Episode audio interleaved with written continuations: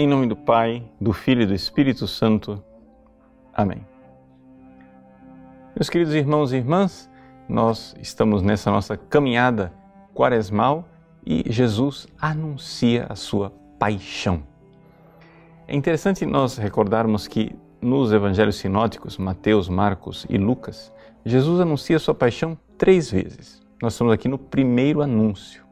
Pela primeira vez, depois da profissão de fé de São Pedro, Jesus começa a falar do seu sofrimento. É interessante nós notarmos aqui que a reação de fé de São Pedro faz com que Jesus já anuncie o seu sofrimento, porque é exatamente na fé que nós conseguiremos é, entender, compreender, tirar algum significado do sofrimento de Cristo na cruz. E Jesus é taxativo. Ele diz desde o início: se alguém quiser me seguir, o caminho é este. Ou seja, Jesus está dizendo que a cruz, ela não é uma exceção. A cruz não é nem sequer uma das tantas alternativas. A cruz é a regra. Ou seja, se alguém quiser me seguir, ninguém é obrigado, mas se alguém quiser me seguir, saiba, eu estou indo para Jerusalém. E lá eu serei crucificado. Quem quiser me seguir nesse caminho, renuncie a si mesmo, tome sua cruz dia após dia. Trata-se de nós nos configurarmos a Cristo, nós seguirmos Jesus. Quando nós optamos por seguir o Cristo, nós não somos chamados a achar que Jesus é bonitinho, que os ensinamentos dele é, são comovedores ou que ele irá resolver todos os nossos problemas. Seguir o Cristo é viver a vida dele. Nós realmente darmos os passos que ele deu e vivermos a vida dele profundamente. É muito estranho que pessoas queiram seguir Jesus e não se deem conta disso. Ou seja, parece que se propõe um cristianismo sem cruz.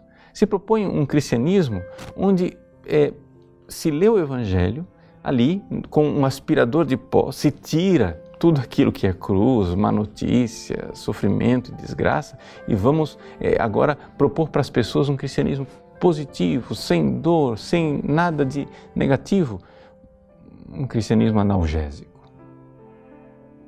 Mas quem quiser seguir o Cristo sem cruz, vai terminar com a cruz sem o Cristo. Por quê? Porque sofrimento existe na vida. E é isso que o próprio Jesus anuncia nesse evangelho quando ele diz assim: quem quiser se salvar vai se perder. Mas quem perder a sua vida por amor a mim, esse irá salvá-la. Aqui são pelo menos dois níveis de verdade atrás dessa frase. O primeiro deles, no nível existencial, psicológico, poderíamos dizer. De fato, se constata isto, que as pessoas que fogem da dor, fogem da dor, estão atraindo mais dor para a sua própria vida. Porque se tornam mais egoístas e, portanto, mais sozinhas e, portanto, começam a transgredir leis e a fazer coisas absurdas querendo se salvar e vão atraindo desastre em cima de desastre, um abismo que invoca outro abismo. Mas existe um nível mais profundo dessa verdade. E o nível profundo dessa verdade é o nível da graça. É a realidade de que nós somos chamados a morrer, verdadeiramente, morrer para uma vida antiga. O homem velho precisa morrer para que a graça, a vida nova, a vida divina e sobrenatural floresça em nós.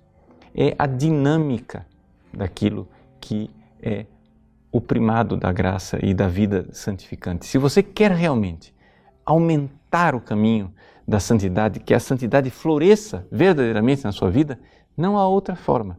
É amar. E o amar é de alguma forma morrer para ressuscitar. Portanto, desde o início, na nossa caminhada quaresmal, já aparece com toda clareza o mistério pascal: morte e ressurreição. Quem morrer vai se salvar mas quem quiser se salvar rejeitando o mistério pascal vai terminar não somente sem o Cristo, vai terminar sem a si mesmo, vai se perder a si mesmo. E é isto que Jesus nos convida, a realização pessoal. Deus abençoe você. Em nome do Pai, do Filho e do Espírito Santo. Amém.